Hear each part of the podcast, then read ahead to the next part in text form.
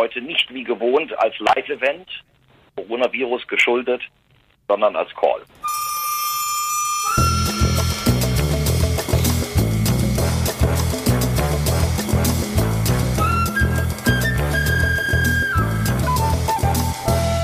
Aber bei uns ist alles wie gewohnt. Hallo, hier ist die Medienwoche. Mein Name ist Stefan Winterbauer von Media. Am anderen Ende der Leitung mein lieber Kollege. Ja, hallo, hallo? Christian Mayer ja? von der Welt. Guten Tag. Der Herr, ja, den wir da, wir, wir, wir sind äh, ja eh. Äh, der Herr, den wir da gehört haben mit schlechter Handyverbindung, war äh, Max Konze, der mächtige Pro7 Sat 1 CEO, der war grounded diese Woche wegen Corona.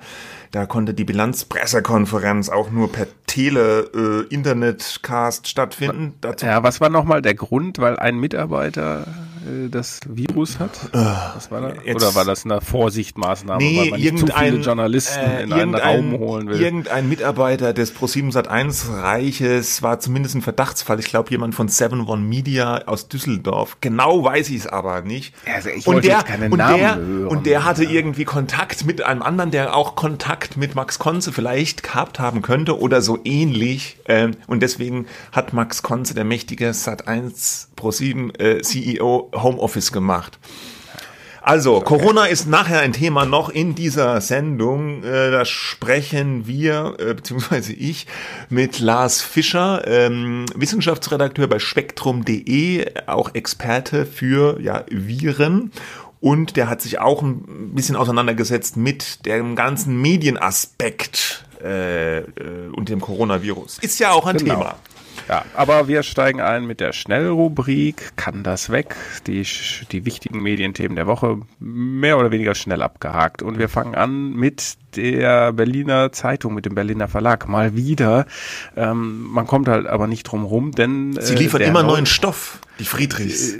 Die, die, das Ehepaar Friedrich, ja. äh, denen der Verlag gehört. Und jetzt ist nach etwa drei bis vier Wochen äh, in der Position des Chefredakteurs Matthias Thieme ähm, schon wieder äh, weg. Ja, er hat, äh, er möchte nicht mehr. Ja, ähm, man hat sich voneinander getrennt, wie von den äh, Chefredakteuren zuvor, das waren zwei, Jochen Ahns und Elmar Jehn, die die Berliner Zeitung und die Berliner Kurier gemacht haben. Das, dann ist Herr Thieme angetreten und der ist jetzt auch schon der Unterschied, mehr im Amt. Der Unterschied ist, glaube ich, im Falle der, der alten beiden Chefredakteure haben die Friedrichs eher die äh, weg, mhm. ja, getan oder so. Ja. Und jetzt der Thieme hat aber von sich aus ja wohl gekündigt, ja, soweit so man das weiß. Ja. So sieht es aus. Ich habe versucht, seinen Anwalt äh, zu kontaktieren, er hat sich noch nicht gemeldet, aber äh, da gab es eine kleine Begebenheit, nämlich, dass äh, man erfuhr am vergangenen Sonntag, äh, der ist nicht mehr Chefredakteur, will nicht mehr Chefredakteur sein. Ähm, und dann hat man da eigentlich Stillschweigen vereinbart, aber die DPA, die Deutsche Presseagentur, hatte nachgefragt beim Verleger, Ehepaar Friedrich, und äh, dann hieß es, äh, er habe aus persönlichen Gründen ähm, gekündigt. Ähm, und dann äh, ließ Herr Thieme über seinen Anwalt wiederum mitteilen, äh, es gehe äh, nicht äh, keineswegs um persönliche Gründe, sondern um betriebliche äh, Gründe.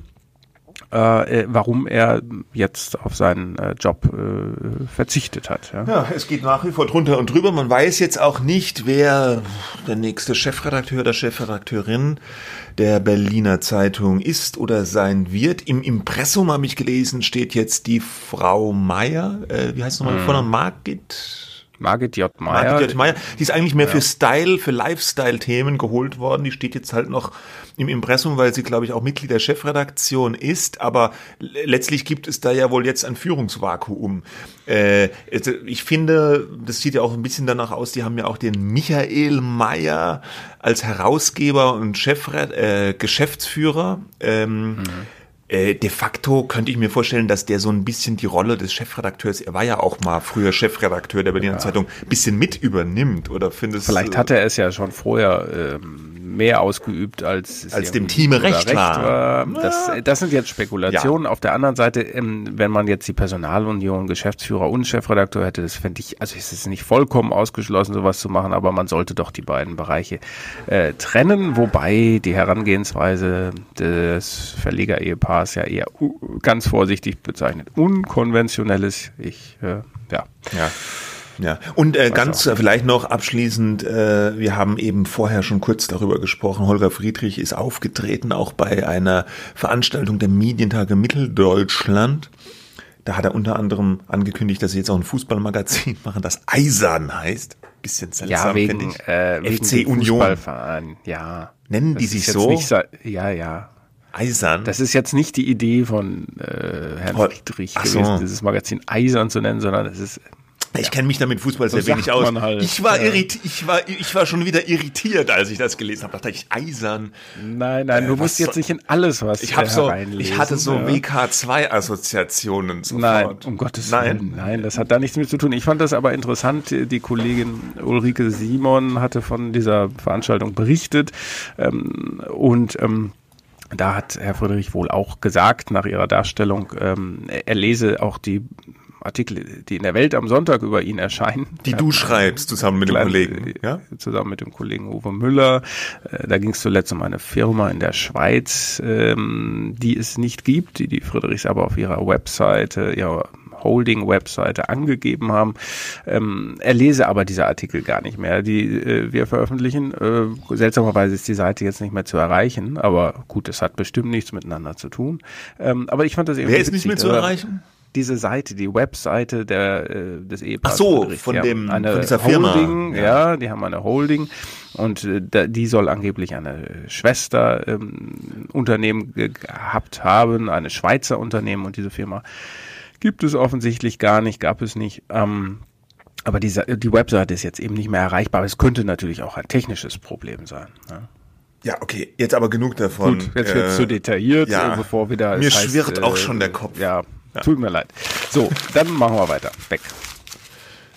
Ich liebe dieses neue Knüllen, was ich digital jetzt einspiele. Findest du das auch Das so kam gut? jetzt ein bisschen sehr soft daher, fand ich. Ich habe noch, warte mal, ja. ja, Das ist mehr das aggressive Knüllen. ja, das entschiedenere. äh, Ja, ja, okay. Gut, wir machen weiter mit äh, mit äh, mit Max Konze eigentlich auch, den wir am ne, dem Anfang Chef von gehört Pro7 haben. Ja, der, der Genau. mächtigen Chef von Pro7 Sat1. Warum sagst du immer mächtig dazu? Ich weiß nicht, das ist mir Ist so das ironisch gemeint? Ja, ja, so ein bisschen. Ich fand ja, ich habe es ganz am Anfang ja schon, äh, haben wir das kurz gesagt, äh, da war dieser dieser Corona-Verdacht und dann war der Homeoffice und dann haben sie groß gesagt, ja, sie machen jetzt die Pressekonferenz als äh, Internet-Webcast, ja. Und ich habe mir dann irgendwie so naiv vorgestellt, das ist alles so per Video eingespielt und man sieht die dann reden, aber äh, man sah die ja gar nicht, sondern man hörte die nur und sowohl äh, Max Konze als auch der andere Vorstand Rainer Bourgeon waren über, wie ich fand, eine nicht so ganz optimale es schien mir fast eine Handyverbindung zu sein, zugeschaltet. Und die kamen so ein bisschen kruspelig äh, da im, im O-Ton. Und ähm, ich fand, das war so eine, so eine Diskrepanz, ja, wie, was sie immer so tun. Sie sind der mächtige Superkonzern und dann hockt er da daheim. Vielleicht, man weiß nicht, wie er da aussieht, vielleicht in einer Jogginghose und am Handy sagt er dann, wie er diesen Weltkonzern äh, steuert. Das habe ich mir dann so vorgestellt. Deswegen habe ich jetzt immer dieses mächtig da rein, aber ist nur mein, mein Ding. Ja. Ja, also äh, die, die haben auch einen Teaser da präsentiert, vielleicht gibt's den ja sogar äh, zum Anschauen äh, für, für die Menschen da draußen. Ähm, der war allerdings sehr äh, wirkungsmächtig inszeniert mit viel Tamtam und äh, Spannung und äh, Pro7 Sat 1. ja, das machen die ja immer, diese Teaser. mhm. Und ich habe es ja nicht live. Hast du das live gesehen, diesen Webcast? Ja, Ja, ich habe es nämlich nicht live gesehen. Ich habe mir es nachher angeschaut und dann war eben dieser Teaser, dem ich auch schon fiebrig gespannt entgegenblickte, nicht zu sehen. Da stand dann, dieses Video wird aufgrund von rechte Fragen leider nicht gezeigt. Das war dann auch so ein Ah, bisschen ja ein sein, dass sie Downer. Ausschnitte verwendet haben, wo sie dann nicht sozusagen eine Lizenz äh, hatten, die länger gültig ist, Vermutlich. nur, äh, das live einmal einzuspielen. Ne? Naja, wie auch immer. Also äh, die, die Analysten, da haben sie halt die Bilanz präsentiert, äh, Max Konze und der Finanzchef. Ähm, die Analysten haben da jetzt nicht so begeistert darauf reagiert. Ähm, also das sei ein eher schwaches Ergebnis, was sie da vorgelegt haben. Ähm, das wird begründet von Pro7 Sat1 unter anderem damit, dass man halt sehr viel investiert habe in diese neue Plattform Join. Ja, das ist dieser Streaming Dienst mit angeschlossenem Live-TV-Zugängen und äh, da setzt man sehr große Hoffnungen drauf. Das ist eigentlich so eine der zwei, drei Kernstrategien. Schon sieben Millionen äh, Nutzer hätte diese Plattform im Monat und man wolle das Ziel von zehn Millionen noch in diesem Jahr erreichen. Ähm, also sehr vollmundig. Trotzdem schien das jetzt nicht so die Botschaft angekommen zu sein bei den Anlegern, denn die Aktie viel und das Manager-Magazin, das jetzt äh, Max Konze eh nicht so wohlgewogen zu sein scheint, ja, ähm, es schrieb dann, die Anleger lassen pro 7 Sat 1 fallen wie eine heiße Kartoffel. Uh. Ja, ja ähm, äh, das ganze Pro 7 Sat 1 Ding, das ist ja schon auch interessant und auch Max Konze ist interessant. Äh, es gibt ja da schon einen gewissen äh, Brain Drain, also so eine Abwanderung von Führungskräften, ne, auch im Vorstand.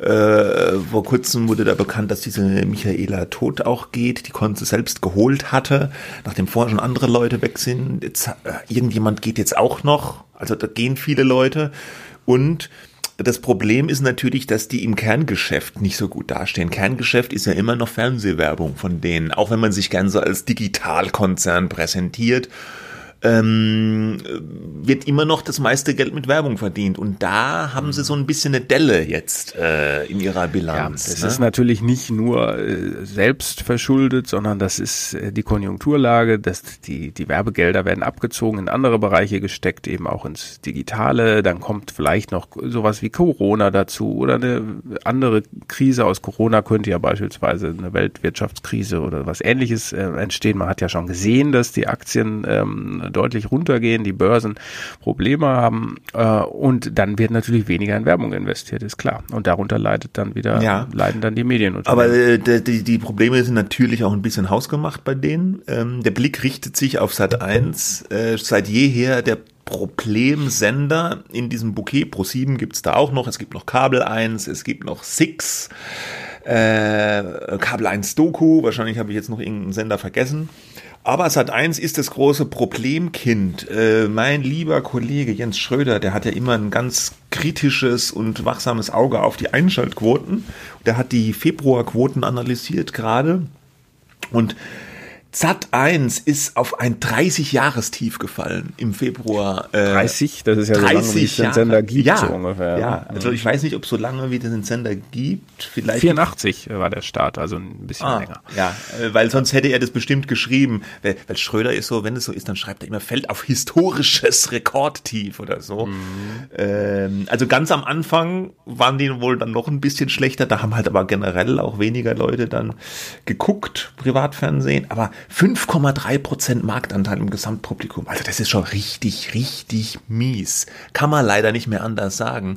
Und RTL mal zum Vergleich, ich habe das auch nachgeschaut, äh, wahrscheinlich bei Jens gelesen, 8,4 Prozent. Ja, ja, dass man ja. einen Druck hat. Ja. Und ähm, äh, Sat1 hat ja versucht, jetzt so Big Brother groß zu featuren. Da lagen sehr große Hoffnungen drauf. Das wurde mit ordentlichem Tamtam und Marketinggeld auch als ganz lang angelegtes TV-Highlight positioniert und es geht im Moment voll in die Hose.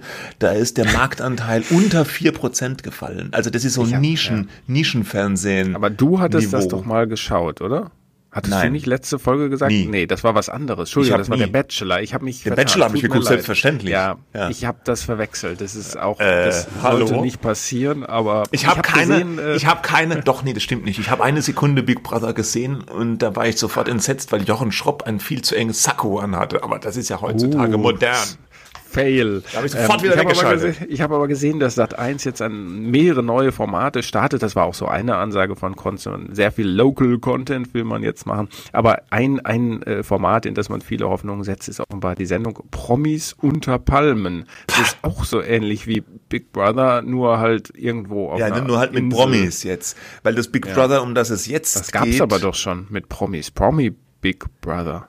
Ja, aber das Big Brother, über das wir jetzt geredet haben, ist das normale Big Brother ohne Richtig. Promis. Ja, ja, ja, ja, Weiß, weiß ich doch. Ja, wir sind schließlich Medienexperten, das muss man wissen. ja, genau.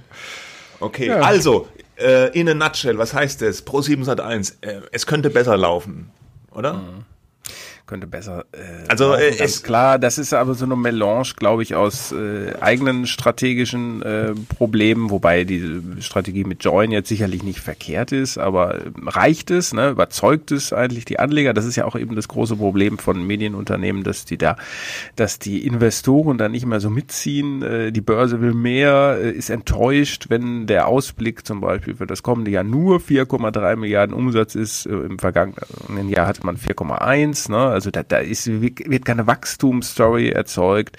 Ähm, das ist denen alles zu lasch, zu, zu risikoreich, vielleicht beziehungsweise Risiko freut ja eigentlich die Börse.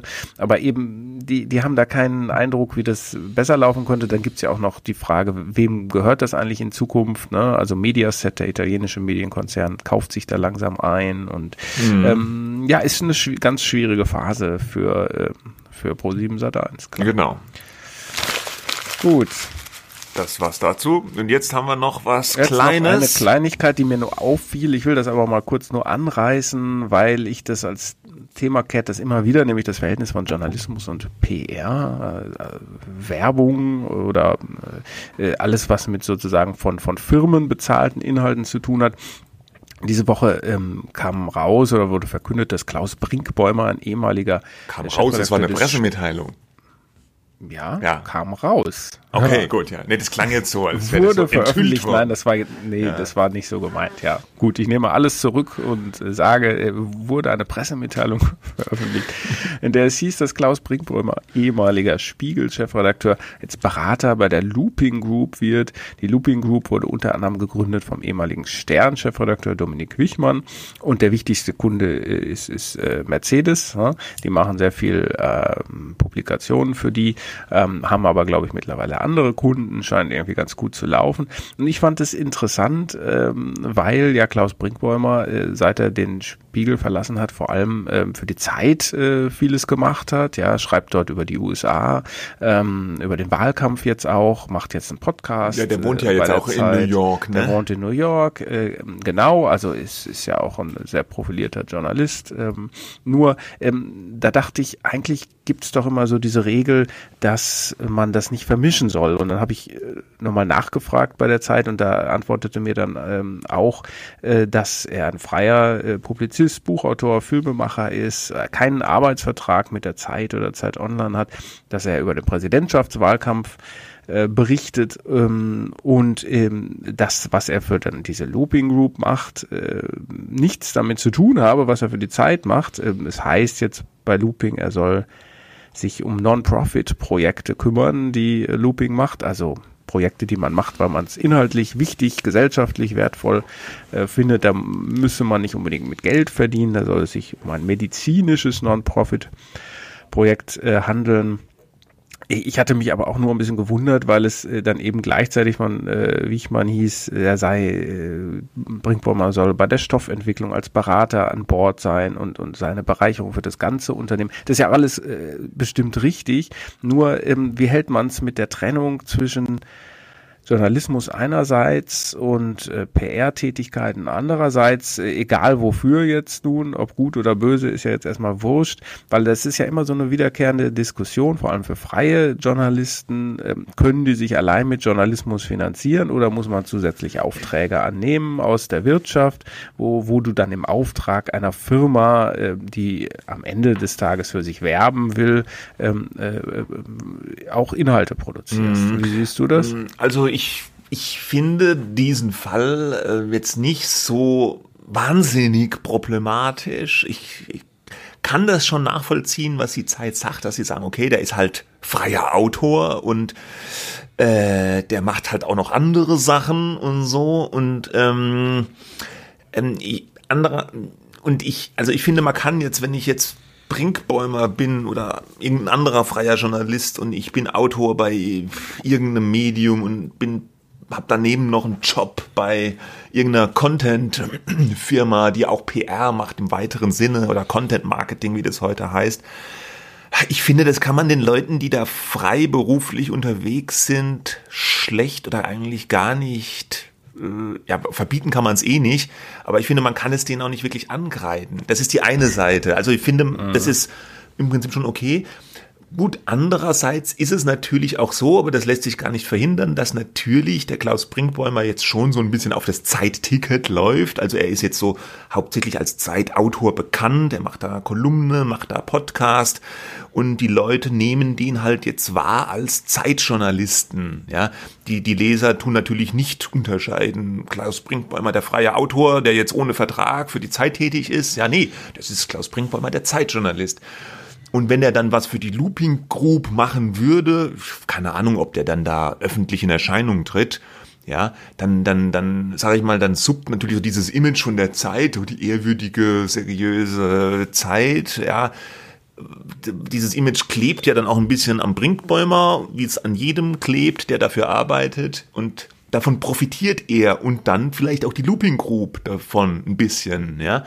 Aber ich glaube, das kann man gar nicht so verhindern, dass es so ist, ne?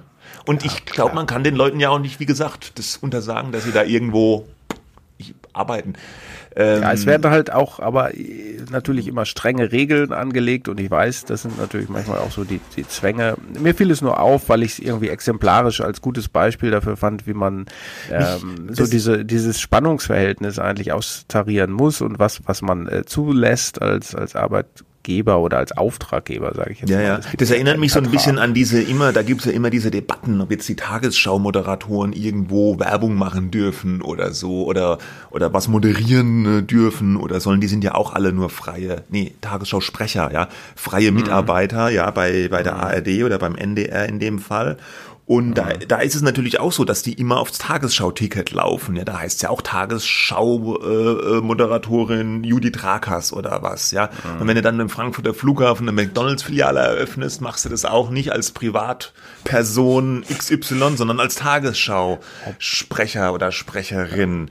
Weil äh, wir stellen hiermit klar, Klaus Brinkbäumer wird vermutlich keine äh, Burger King oder sonst wie McDonalds-Filiale. Nee, aber da war doch mal vor, vor Jahren, kannst du dich erinnern? Weiß, Judith Rakas ja, ja, hat doch mal irgendeine McDonalds-Filiale am Frankfurter. Flughafen. Und es gab Ärger.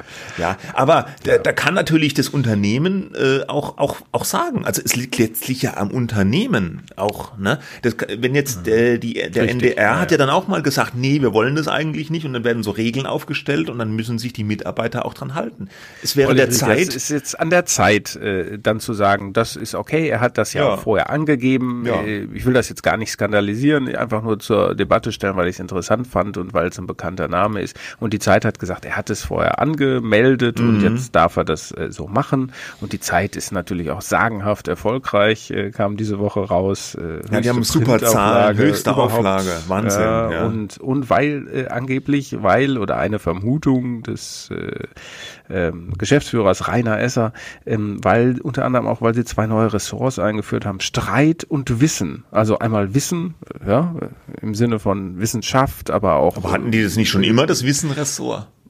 ja, die haben das, glaube ich, ausgebaut ne? Ach so. und, und ein bisschen anders konzipiert. Und Streit halt, wo sie Leute Ach, zu Wort ja. kommen lassen, die auch irgendwie evil sind. Ja? Das ist ein bisschen, ja, ach mei, ich weiß nicht. Die, die sind, die sind halt super aufgestellt, ja, und, und wer noch Print liest, so Lehrer oder so, äh, die, Entschuldigung, die, äh, die haben halt auch mal gern die Zeit, weil das sieht halt einfach schick aus sag ich jetzt mal. Und natürlich vergiss, ist sie auch. Vergiss die Zahnärzte nicht. Natürlich ist sie auch sowieso super.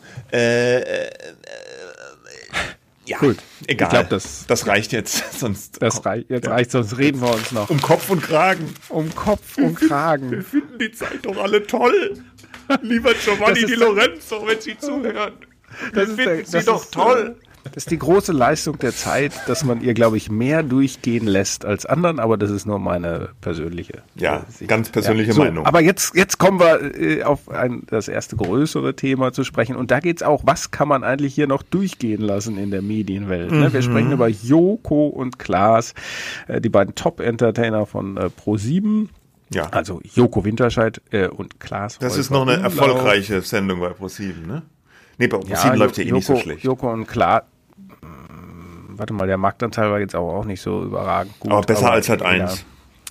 Ähm, und die machen ja unter anderem, also die haben der Duell um die Welt äh, gemacht und und Joko und Glas gegen Pro 7 läuft jetzt glaube ich wieder am Montag, am kommenden ähm, und äh, äh Late Night Berlin von Glashäufer Umlauf, diese ähm, diese Late-Night-Show halt. Mhm. Ähm, alles produziert von Florida TV, das ist die Produktionsfirma von den beiden. Äh, wahnsinnig erfolgreich und auch sehr oft sehr witzig, muss man sagen. Die trauen sich auch was. Äh, jetzt kam nur diese Woche raus eine Recherche von Steuerung F. Ja, so, unterstrich F. F ähm, ein, einem Format, äh, das der NDR entwickelt hat mit jüngeren Leuten, äh, jo jungen Journalisten und Funk. Ja, das ist äh, das Angebot äh, der öffentlich-rechtlichen für, für, für die junge Zielgruppe. Die haben hart recherchiert, einen halbstündigen Film veröffentlicht und da war dann, äh, waren dann fünf Fälle, glaube ich, zu sehen, in denen Joko und Klaas bei ihren Produktionen, diesen Einspielfilmen, wo sich Leute was trauen und irgendwas machen müssen, was total irre ist, wo sie ein bisschen äh, gemogelt zu haben scheinen. Ein bisschen ne? gemogelt ist gut. Also es sind knallharte Fake-Vorwürfe, kann man eigentlich sagen. Ne? Ich, ich wollte also die, einsteigen. Äh, die, ähm, äh, ich würde sagen, man, man muss diese Vorwürfe ein bisschen trennen. Es geht einmal ja. um die Sendung Duell um die Welt äh, kennen ganz viele und dann geht's auch noch um die Sendung Late Night Berlin, diese Late Night Show. Bei Duell um die Welt sind ja diese mega spektakulären Aktionen, du hast es erwähnt. Da gab's ja schon vor dieser Enthüllung des NDR äh, Fake-Vorwürfe, ähm, unter anderem auch in der Bild, weiß ich, dass sie groß berichtet haben. Da ging's um Sophia Tomalla, die da aus dem Hubschrauber geschubst wurde. Na, äh, ja, richtig, Hubschrauber, kein Ballon. Der Ballon kommt erst noch. Ja, ja, mhm. ja, ja. Mhm. Aber ich meine, nee, da hieß es schon, ja, kann das überhaupt stimmen? Weil die ist da vorher da durch die Gegend gefahren und dann gab es Ungereimtheiten in dem Video. Also es sah so aus, als ob das, was im Film als eine Autofahrt verkauft wurde, so geschnitten war, ja. Und dann gab es auch ähm, äh, Zweifel daran, ob sie wirklich nichts nicht wusste, dass sie aus dem Hubschrauber geschmissen wird und so. Und die Produktion hat sich da aber nicht so richtig dazu geäußert. Und dann ähm, das haben diese Leute von Steuerung F jetzt alles nachrecherchiert und haben da eben doch äh, deutliche Belege gefunden, dass das tatsächlich alles ein bisschen inszeniert war, dass sie vermutlich dann doch wusste, dass sie aus dem Hubschrauber geschmissen wird, dass diese Autofahrt tatsächlich zusammengeschnitten war. Die haben sich dann aber noch andere Aktionen angeguckt. Da war zum Beispiel eine Aktion, wo ein Schauspieler angeblich komplett alleine äh, in einem Heißluftballon äh, gesetzt wurde und der dann alleine diesen Ballon äh, äh, landen musste. Ja, der losgefahren, sagt man ja, glaube ich, beim Ballon, Ballonfahren, mit ja. jemandem, ne, der das gemacht hat und ja. der ist dann in der Zwischenzeit ausgestiegen, also rausgesprungen mit ja. Fallschirm. springen immer irgendwelche Leute raus oder runter und dann äh, der, der, wusste das wohl angeblich auch nicht und dann alleine diesen Ballon gelandet, ja. Und das sind schon unglaubliche Geschichten. Man steht, man, man sitzt da ja immer mit offenem Mund vor dem Fernseher, wenn man das sieht, das gibt's ja gar nicht und so. Äh, und ähm, tatsächlich haben die jetzt auch in diesem Fall, in diesem Ballonfall, äh, eigentlich belegt, dass es ein Fake war. Ne? Die haben das recherchiert, die ganze Geschichte spielte in der Schweiz und haben da auch jemanden aufgetan von der Schweizer äh, Luftfahrtbehörde, war es glaube ich, der den Leuten von Steuerung F das bestätigt hat. Ich habe den Ausschnitt hier gerade mal als O-Ton vorliegen. Das hören wir uns jetzt kurz an. Wie ist denn dieser Ballonflug eigentlich abgelaufen? Ganz nach Gesetz. Also nach außen sieht es aus, als wäre da tatsächlich ein unbedarfter Passagier, der noch nie in seinem Leben in einem Ballonkorb war, gelandet, aber ganz so war es nicht. Wie war es denn? Ich denke nicht, dass ein erfahrener Ballonfahrer, der seit über 20 Jahren seine Lizenz hat, der mehrere Ballone hat, einen solchen Blödsinn machen würde, der in der ganzen Öffentlichkeit gezeigt würde. Also das wäre ein Selbstmordkommando gewesen. Und äh, für uns ist klar, der war an Bord. Der, Weil der muss an Bord gewesen sein. Der war an Bord, das heißt, Zeit. Das heißt, ja. die Geschichte war ein Fake? Die Geschichte war ein Fake, ja. Als wir auf den Film aufmerksam gemacht wurden, haben wir den Piloten sofort angefragt und ihn um eine schriftliche Stellungnahme gebeten, die er uns umgehend geschickt hat.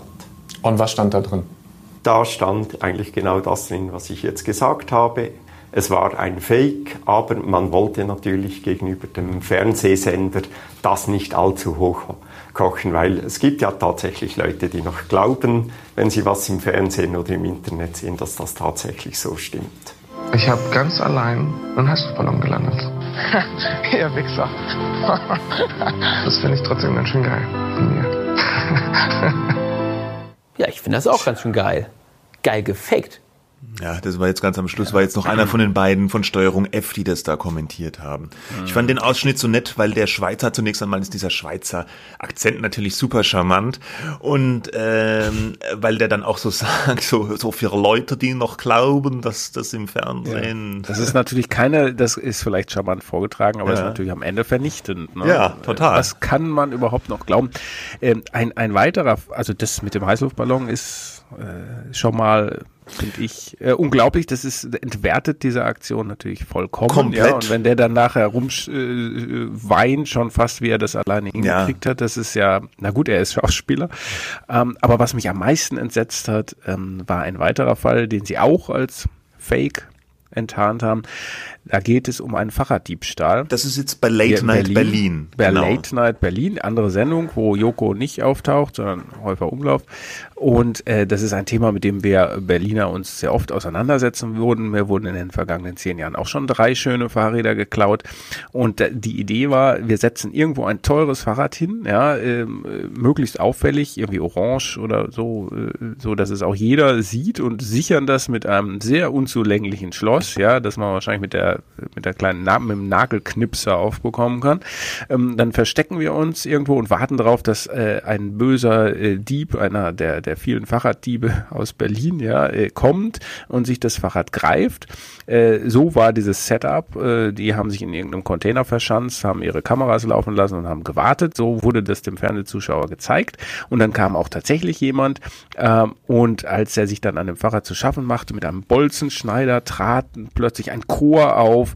Adelter Wiel, der bekannte Sänger, trat auf und sang ein Lied über den Bolzenschneider. Ähm, äh, dann kamen die Atzen noch, irgendwie so, so eine Rappergruppe. Ähm, ein, ein, ein, ein Mensch mit zwei Meter hohen Stelzen ging durchs Bild. Also es war total skurril. Ich habe sehr, sehr viel gelacht und ich habe auch noch anderen Leuten, ich glaube, ich habe dir das Ja, auch ja, du hast gesagt, es mir auch erzählt, was das für eine, was das, für fand. eine irre, coole äh, Aktion war. Ja. Stellt sich nur raus, der Typ war, der Dieb war ein Schauspieler, äh, ein Anwohner hat das beobachtet, dass diese Szene mehrfach mindestens zweimal äh, gedreht wurde. Der kam dann wieder und mal, dann haben sie es nochmal gemacht. Einmal äh, bei einem Take lag das Fahrrad auf dem Boden, bei einem anderen stand es. Ähm, also äh, ein Schauspieler und auch hier äh, witzig gemacht, überhaupt keine Frage, die Grundidee, aber vollkommen äh, gefaked, weil eben nicht so passiert, sondern da kann man ja auch gleich einen Film drehen und sagen, wir haben uns ja mal eine lustige Idee ausgedacht, das sind alles Schauspieler oder Mhm. Laiendarsteller, ja. Und das hat, also das fand, das ist ein Betrug am Zuschauer, das äh, und was anderes kann man da eigentlich gar nicht zu Ja. sagen. Also das ist jetzt mal die Geschichte, ne? Also diese Leute von Steuerung F haben das so gut ausrecherchiert, nachvollziehbar, lässt sich eigentlich gar nichts dagegen sagen, wenn man sich das anguckt. Jetzt ist die Frage, wie haben oder haben Joko und Klaas darauf reagiert und Florida TV? Eigentlich also Joko und Klaas haben gar nicht reagiert. Von den beiden ist mir zumindest kein Statement dazu bekannt. Und ähm, Florida TV, die Produktionsfirma, hat, äh, finde ich, sehr unsouverän reagiert. Die haben nämlich zu den einzelnen Fällen schon Kommentare abgegeben, aber diese Kommentare lassen eher darauf schließen, dass die, ähm, dass die das eigentlich alles nicht schlimm finden. Ne?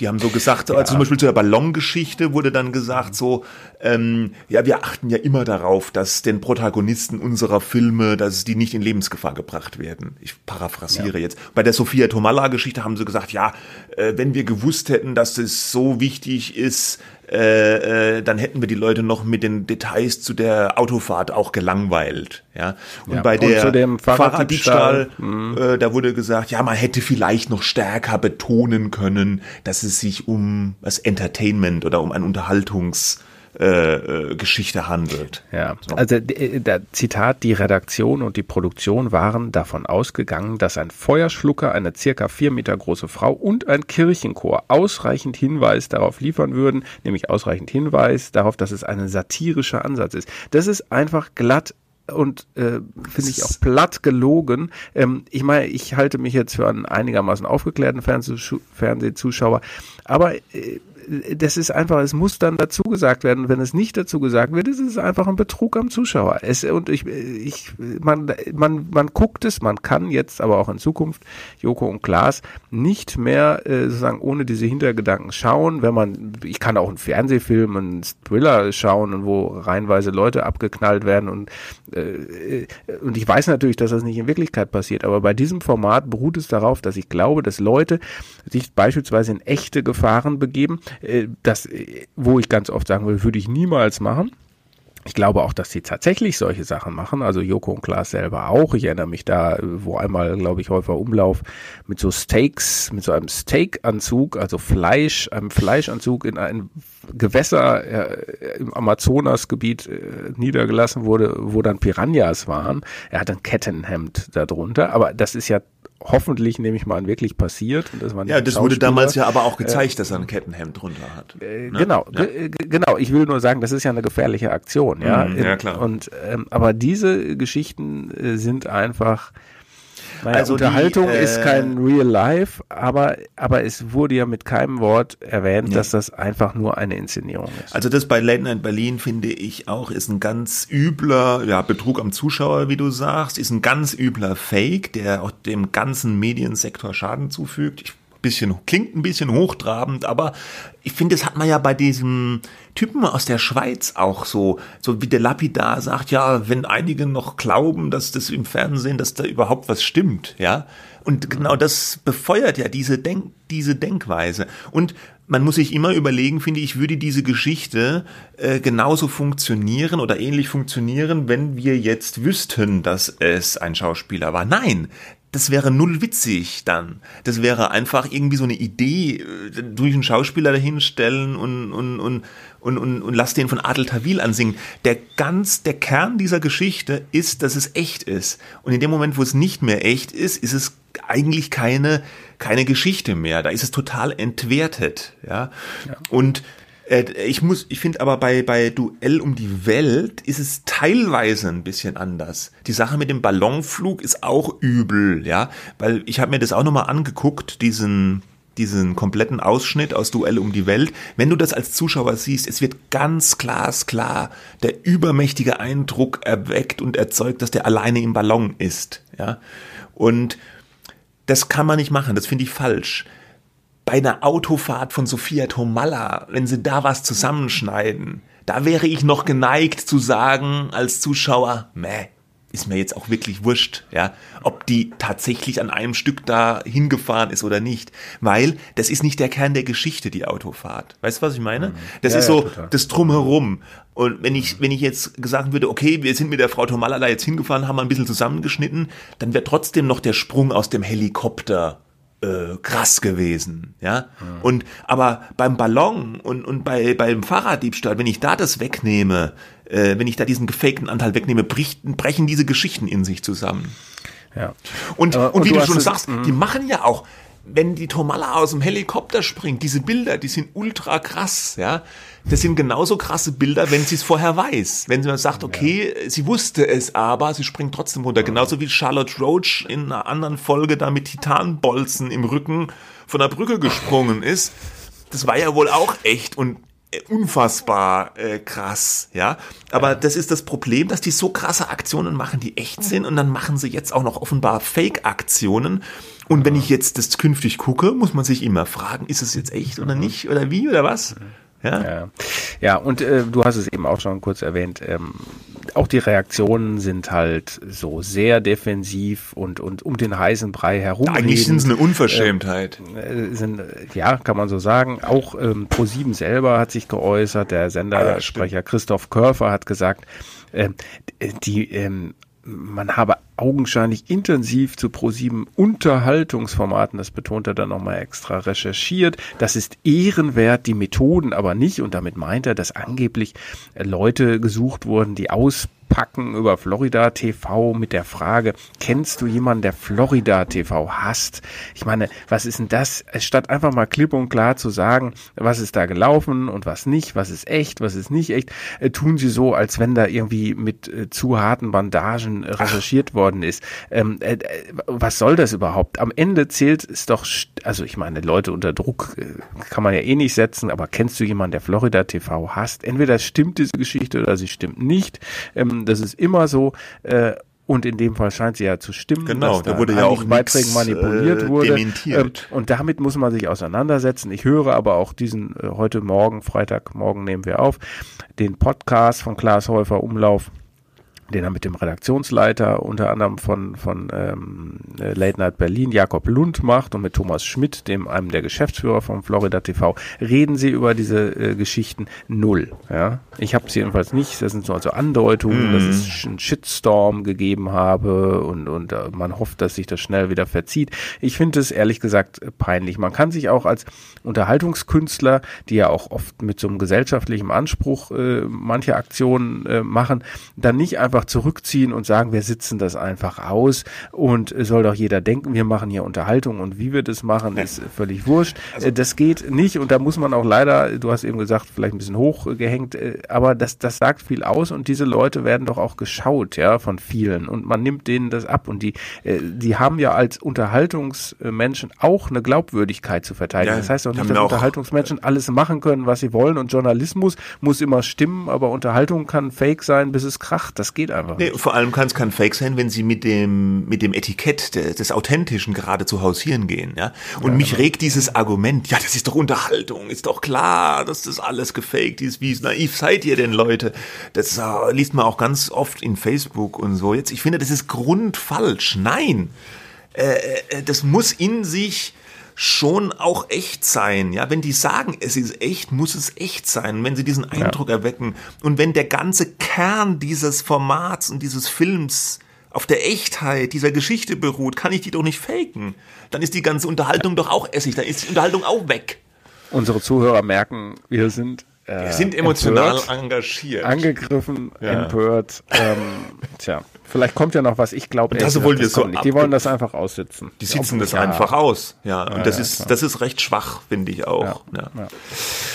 Okay, gut, gut. Äh, da Letztes schließen Thema. wir diese Akte, diese traurige Akte. Letztes Fürs Thema. Erste. Ja, es geht um das Coronavirus äh, und die Medien. Das Virus mhm. selber ist überall in aller Munde. Es werden Veranstaltungen abgesagt, es werden Medienevents abgesagt. Es wurde der Kinostart vom James Bond Film abgesagt ähm, wegen dem Coronavirus. Die Medien ja, ich habe noch was. Äh, äh, zum Beispiel die Premiere von Bibi und Tina der Serie, was? Äh, die jetzt Nein. demnächst bei Amazon läuft. Einladung im Prenzlauer Berg. Ach so. Ähm, abgesagt. Da wärst ja. du gerne hingegangen, ne? Da wäre ich vielleicht sogar hingegangen. Scheiß und auf das Disney Plus Launch Event in London, aber Bibi und Tina, das wäre es gewesen. Das Disney Plus Launch Event wäre jetzt gewesen am Donnerstag und Freitag, ähm, wurde auch abgesagt ja. in London. Äh, der Streamingdienst von Disney ist das, muss man sagen. Die MIPCOM. Abgesagt. RTL kommentiert die Formel 1 nur noch aus Köln und nicht aus aus, aus Max Konzes Wohnzimmer.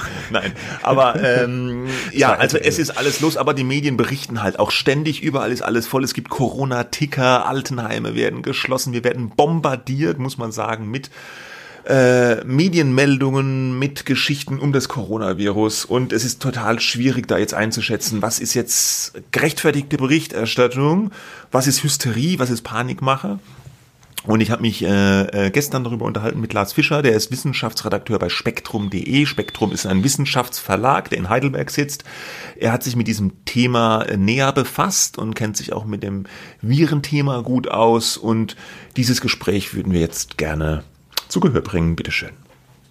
Du hast äh, geschrieben bei euch auf spektrum.de und auch schon ein Interview, ein Interview gegeben zu dem Thema Coronavirus und die Medien. Aber bevor wir auf den Medienaspekt eingehen, vielleicht ganz platt vorab, wenn ich schon jemanden da habe von einer Wissenschaftszeitschrift, wie ängstlich soll man denn jetzt eigentlich wirklich sein wegen dem Coronavirus? Eigentlich gar nicht, denn ähm, für die einzelne gesunde Person ist das Virus ja gar nicht mal so wahnsinnig gefährlich. Also es ist noch nicht ganz klar, wie viele Leute daran sterben, aber weit mehr als 95 Prozent aller Infizierten werden wieder gesund. Das Problem ist einfach, dass ähm, dass das Gesundheitssystem zusammenbrechen kann, wenn sich dieses Virus sehr schnell ausbreitet. Und unter bestimmten Umständen kann sich das Virus sehr schnell ausbreiten, weil es eben neu ist, weil es in der Gesellschaft noch keine Immunität dagegen gibt. Und deswegen müssen wir sehr dafür sorgen, dass sich das Virus nicht ausbreitet oder nur langsam ausbreitet. Solange es sich langsam und begrenzt ausbreitet, ist es kein großes Problem. In dem Moment, in dem es explosive Ausbrüche verursacht, sehr viele Leute an einem Ort krank macht in sehr kurzer Zeit, dann wird es zu einem Problem. Mhm.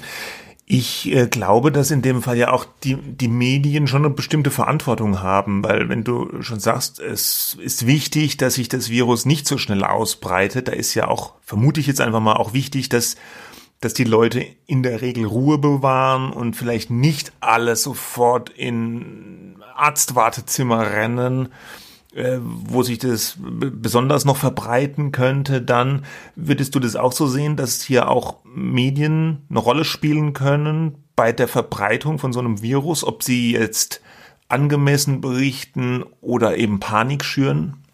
Das ist zum Teil sicherlich so. Also einerseits ist es natürlich wünschenswert und wichtig, ähm, in diesem Fall dass die Medien, was sie in meiner Wahrnehmung weitgehend auch tun, ähm, darauf hinweisen, dass sehr viel von unserem eigenen individuellen Verhalten abhängt.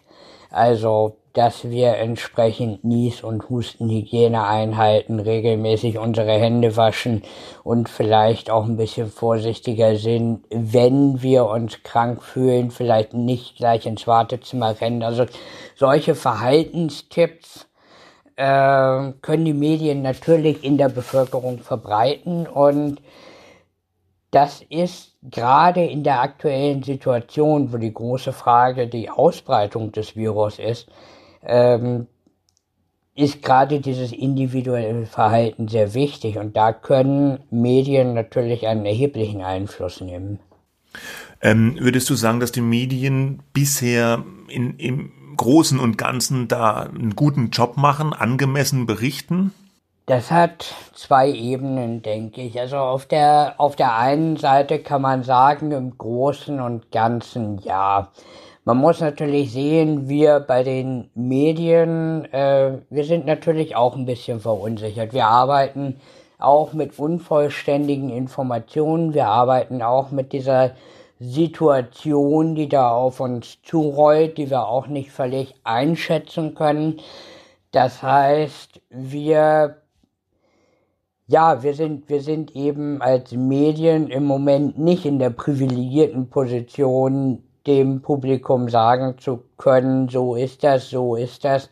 Und im Rahmen dieser Unsicherheit äh, und auch im Rahmen dieser sehr schnellen Entwicklung würde ich sagen, dass eigentlich die deutschen Medien zumindest in meiner Wahrnehmung weit überwiegend doch angemessen berichten. Die zweite Ebene ist natürlich wie das ankommt, welche Wirkungen das hat. Und das ist natürlich etwas, was wir nicht wirklich kontrollieren können. Wir sind in einer relativ bedrohlichen Situation. Wir berichten von dieser bedrohlichen Situation und wir können natürlich nicht kontrollieren, dass ein Teil der Bevölkerung in Panik gerät. Wir können auch nicht in, wir können auch nicht kontrollieren, dass plötzlich alle, warum auch immer, unfassbare Mengen Klopapier kaufen.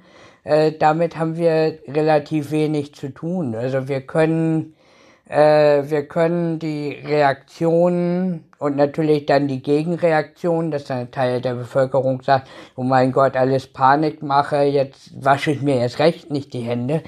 Das können wir nicht wirklich kontrollieren, aber das ist natürlich auch ein Aspekt. Ähm, manchmal, also manchmal habe ich durchaus den Eindruck, dass wir als Gesamtmedien vielleicht nicht immer das Maß an Orientierung bieten, und bieten können, das von uns erwartet wird. Aber ich glaube gar nicht so sehr, dass das an der Berichterstattung, vielleicht liegt es an bestimmten Aspekten der Berichterstattung, aber nicht an der Berichterstattung im Allgemeinen. Hm. Es gibt da ja auch sicherlich große Unterschiede. Es gibt einmal natürlich so Boulevardmedien, die per se vielleicht reißerischer, wie auch immer, über so ein Thema berichten. Oder es gibt andere Medien, die, die vielleicht mehr versuchen, Fakten zu transportieren oder das ein bisschen ruhiger anzugehen. Ähm, würdest du da eine Unterscheidung vornehmen in der Art der Berichterstattung oder vielleicht auch sagen, okay, da müssten sich jetzt vielleicht Boulevardmedien oder Fernsehen oder Online-Medien, die ja immer auch dafür bekannt sind, dass sie doch auch auf Reichweite und Klicks oder Einschaltquote schielen, ein bisschen zurücknehmen. Man kann natürlich nicht ähm, beeinflussen, was die Leute dann machen, so wie du sagst, es stimmt. Aber man kann natürlich vielleicht auch versuchen, nicht unbedingt jetzt ähm, da eine Hysterie zu schüren, um der Quote willen. Ja, auf der einen Seite erstmal die erste Frage. Äh, ich muss ganz ehrlich sagen, ich habe über die Medienlandschaft im Allgemeinen gar nicht den Überblick, um das wirklich beurteilen zu können. Ich habe keinen Fernseher, ich gucke auch nicht ich gucke auch kein Fernsehen, das heißt, das kann ich sowieso nicht beurteilen.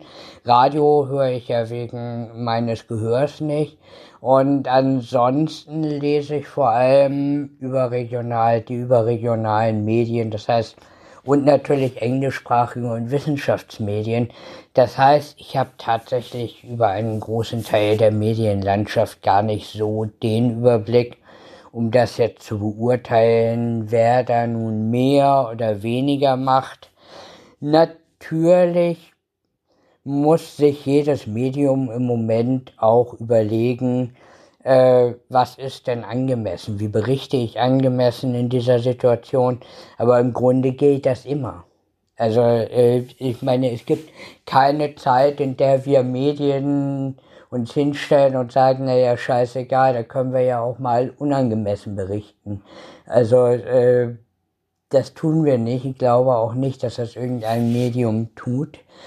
Ähm, also ich denke, mit der, mit der normalen Sorgfalt, mit der Medien arbeiten sollten, müssten wir in dieser Situation auch gut durchkommen. Mhm. Ihr merkt ja bestimmt bei spektrum.de auch, dass es da ein wahnsinnig großes Informationsbedürfnis gibt. Ich schätze mal, an den Klickzahlen auf die Corona-Artikel kann man das bei euch nachvollziehen, oder? Ja, absolut. Also die Nachfrage nach solchen Informationen ist groß und sie ist nach wie vor ungebrochen. Das ist auch natürlich einer der Gründe, warum wir sehr viel zu dem Thema machen. Der zweite Grund ist, dass es einfach wissenschaftlich sehr, sehr interessant ist. Auch für mich natürlich, weil das mein Thema ist seit zehn Jahren. Aber natürlich, wir sehen das, wir merken einen Bedarf, den wir hier, ja, den wir hier bedienen.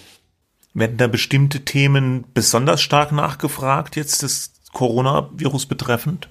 Also was, äh, was sehr, sehr gut gelaufen ist, ähm, waren die, Verhalten, die Verhaltenstipps, wie man sich selbst vor der Ansteckung schützen kann. Dann läuft sehr gut unsere, unsere FAQ, also unsere Sammlung der wichtigsten Fragen und Antworten zum Coronavirus. Das ist ein einzelner Artikel statt immer wieder neue Meldungen zu schreiben. Ähm, aber im Großen und Ganzen gibt es da kein Muster. Also vielleicht die, die ganz aktuellen Sachen und die, die News-Sachen, die laufen ein bisschen schlechter als die allgemeineren Sachen. Jetzt zum Beispiel äh, hatten wir einen Artikel der sehr gut gelaufen ist über die Genetik des Coronavirus, ob das nun aus dem Pangolin kommt oder nicht. Äh, der ist exzellent gelaufen und ein Newsartikel, der dann einfach gemeldet hat, dass, dass Italien da seine Schulen und Universitäten geschlossen hat. Das lief dann nicht so doll. Also tatsächlich sind so diese, ja, diese fachlicheren Themen, diese, man könnte sagen, etwas, etwas abseitigeren Themen laufen bei uns besser als die Newsartikel und am allerbesten laufen die Übersichtsartikel, meine Wahrnehmung. Mhm. Ähm, es ist ja wohl so, dass zu diesem Thema auch recht viele so Fake News, wie man sie nennt, in Umlauf sind, in Umlauf gebracht werden. Stellst du das auch fest, dass es so ist und beobachtest du das? Also ich habe da ein bisschen meine Zweifel. Natürlich kursiert da unglaublich viel Unsinn da draußen. Das liegt aber aus meiner Sicht einfach viel mehr daran, dass, äh, dass die Leute und natürlich auch einige Medien bestimmte Entwicklungen, bestimmte Sachverhalte einfach falsch verstehen und falsch interpretieren, weil sie wenig Erfahrung mit diesem Thema haben, weil sie zum Beispiel auch einfach den Unterschied zwischen saisonaler Grippe und pandemischer Grippe nicht kennen äh, was ja, was ja im Moment eine sehr wichtige Fehlerquelle ist in der öffentlichen Wahrnehmung. Ähm, also solche Sachen. Ich glaube, Unwissenheit, also Interesse und eine gewisse Verunsicherung gepaart mit auch Unwissenheit oder unvollständigen Wissen. Darauf kommt dann so diese, diese permanente Flut an Meldungen, die sich auch nur sehr schwer einordnen lässt, natürlich aus Laiensicht. Also das ist so eine Mischung, die relativ viel Unfug und Verwirrung generiert. Und das scheint mir der Hauptaspekt zu sein. Ich glaube nicht, dass, äh, dass da im großen Stil jetzt Täuschung betrieben wird. Mhm. Du hast es eben angesprochen, abschließend vielleicht die Frage, ja, der Laie, der Leser, der ganz normale Medienkonsument, der ist ja unter Umständen ein bisschen erschlagen von dieser umfassenden Berichterstattung. Es ist vielleicht ja auch nicht immer ganz einfach, die Quellen einzuschätzen. Was ist jetzt seriös? Wo muss ich vorsichtig sein? Äh, gibt es aus deiner Sicht da ein paar Tipps oder Regeln für den ganz normalen Leser, wie sie mit der Nachrichtenflut über das Virus umgehen können? Ein Problem bei der Berichterstattung oder eine sehr zweischneidige Sache ist, äh, ist diese große Flut an schwer einzuordnenden und ähm, auch nicht eingeordneten Eilmeldungen, Kurzmeldungen. Ich hatte jetzt bei, äh, bei uns erwähnt, diese Meldung, naja, Italien schließt jetzt alle Universitäten und Schulen, das melden wir kurz. Andere, andere Medien melden, naja, so und so viele Fälle im Iran, so und so viele Fälle hier, so und so viele Fälle da und hier passiert das und hier passiert das wenn man nicht, also ich glaube, wenn man nicht in diesem Thema total drin ist und in diesem Moment dann weiß, naja, okay, dass Italien seine Schulen schließt, das war schon vor drei, vier Tagen vielleicht absehbar. Oder, naja, diese Zahl von so und so viel tausend äh, in Korea oder so. Naja, das, das äh, haben wir, das haben wir schon seit einer Woche im Blick. Also wenn man diesen Überblick nicht hat, dann denke ich, kommt so diese, diese Menge an Kurzmeldungen, die kommt so rüber wie so eine Lawine, die auf einen zurollt und die auch ein Gefühl der Hilflosigkeit auslöst. Aber andererseits äh, ist es für mich natürlich total praktisch, dass diese, dass diese Meldungen überall sind, weil ich durch dieses Hintergrundrauschen der Kurzmeldungen einfach einen viel besseren Überblick bekomme. Und die Menschen wollen das ja auch wissen. Also es gibt eine Berechtigung für diese aktuellen Meldungen, aber ich denke, sie sind auch ein Problem zu einem gewissen Teil. Deswegen würde ich den, den, ja, dem Laienpublikum tatsächlich empfehlen, äh, von dieser überwältigenden Flut der Nachrichtenmeldungen der, der Zustandsmeldungen quasi zurückzutreten, vielleicht zu sagen, okay, einmal am Tag, sagen wir in der Mittagspause oder so, da gucke ich eine halbe Stunde ein bisschen rum, was heute der Status beim Coronavirus ist, verschaffe mir ein Bild und die restlichen 23,5 Stunden gucke ich mir was anderes an, gucke ich Netflix, lese ich Sportberichterstattungen, lese ich andere Sachen in den Medien. Gut, das ist dann natürlich nicht einfach, wenn man die Medien, wenn man andere Sachen in den Medien liest, sich vom Coronavirus fernzuhalten. Aber ich empfehle im Zweifelsfall, gerade wenn Verunsicherung und Hilflosigkeit aufkommt, vielleicht einfach mal einen Schritt zurückzutreten, weil diese diese scheinbare Schnelligkeit der Meldungen spiegelt nicht in jedem Fall die Schnelligkeit der realen Entwicklung, der realen Veränderung wider. Lars Fischer von spektrum.de, vielen Dank. Danke auch. Ja, soweit äh, Lars Fischer äh, zum Coronavirus und den Medien. Ich fand besonders in, interessant, dass er sagt, er hat gar keinen Fernseher, er guckt auch gar keinen Fernsehen, er liest auch keine Boulevardmedien, er liest eigentlich mhm. nur überregionale Zeitungen und so dann mhm. Wissenschaftsmedien, deswegen konnte er das ja auch gar nicht so beurteilen. Äh, mhm. Ich persönlich finde ja schon, dass einige Medien dann ein bisschen übergeigen, ja. Ähm, äh, aber ich glaube, dass man in dem Fall bei Corona ähm, auch wieder mal sieht, wie die Medien halt funktionieren. Wir hatten das Thema ja schon ganz oft bei verschiedenen Themen hier.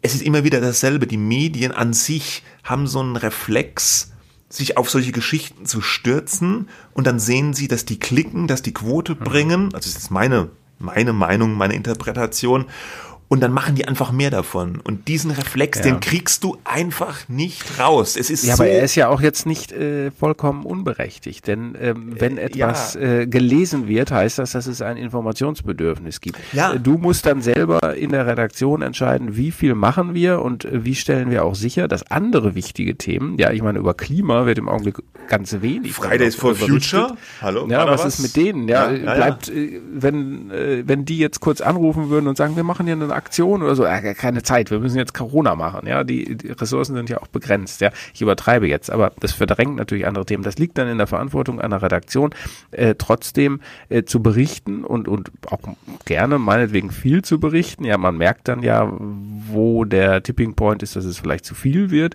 ähm, aber eben die anderen Themen auch nicht zu vernachlässigen und nicht nur Schlagzeilen zu Corona zu, vor allem eben auch keine Panik zu verbreiten, sondern ganz klar zu sagen, das wissen wir mhm. und das wissen wir eben nicht und und ähm, das, aber das, das ist, ist, ja, halt wichtig. Genau, ja. aber das ist diese Sache. Ich, ich, ich, ich glaube, das ist ein ganz, ganz zentraler Punkt. Das ist dieser Herdentrieb, kann man sagen. Also dass Medien auf ein Thema draufgehen und dann gehen andere Medien drauf und weil die anderen Medien draufgehen, gehen noch mehr Medien drauf und dann bekomme ich so eine so eine Fixierung auf ein Thema. Ich also es klingt jetzt, als würde ich das kritisieren vielleicht, ich will das aber eigentlich äh, wertfrei verstanden wissen. Es ist einfach so. Und mir fällt auch nichts ein, wie man das ändern könnte. Seid ihr noch da? Ich musste kurz stumm stellen, weil, äh, weil ich husten musste. Ach ich wollte so. Das, aber ich okay. wollte jetzt gar nicht äh, irgendwelche. Äh, ne? Ich hatte nur Angst, die, ich hatte nur Angst, es gibt ein technisches Nein. Problem, weil ich habe so. Äh, es gibt kein technisches Problem. Ja, ja. Also nee, aber weißt du, dieser der Herrenlieb, ja, ich glaube, man kann aber das es ist nicht. ja ein berechtigtes. Also ich ja, sag's nochmal. Also, das, klingt jetzt bei dir tatsächlich so ein bisschen so, als als wenn man da auf irgendeinen Zug aufspringt, der aber irgendwie ins Nirgendwo fährt. Ähm, nein, nein, so meine ich das aber ja gar nicht. nicht. Ne? Das ist ja bei anderen Themen auch so, wie wie wie Klima war dann alles voll oder ach Gott, was mhm. hatten wir schon für Themen oder dann Terrorismus mal wieder, wenn irgendwo ein Anschlag ist oder so. Äh, und es ist einfach so und ich glaube, man kann das gar nicht verändern. Das ist ein Effekt, der sich halt durch Social Media äh, auch noch wahnsinnig verstärkt hat und der deswegen äh, vielleicht auch noch größere Effekte hat. Und ich glaube, das ist das, was Lars Fischer auch gesagt hat. Das Einzige, was ich mir vorstellen kann, was hilft, ist einfach, wenn wir uns als Konsumenten immer das mal versuchen, wieder bewusst zu machen und ein Stück zurücktreten, so wie er sagt, ne? Dass man immer das Ganze zwar konsumiert, ich lese diese ganzen Medien, das ist auch wichtig, aber wenn ich mir als Leser und Zuschauer vielleicht so geistige Notiz an mich selbst, ja, okay, aber äh, vielleicht jetzt nicht gleich durchdrehen.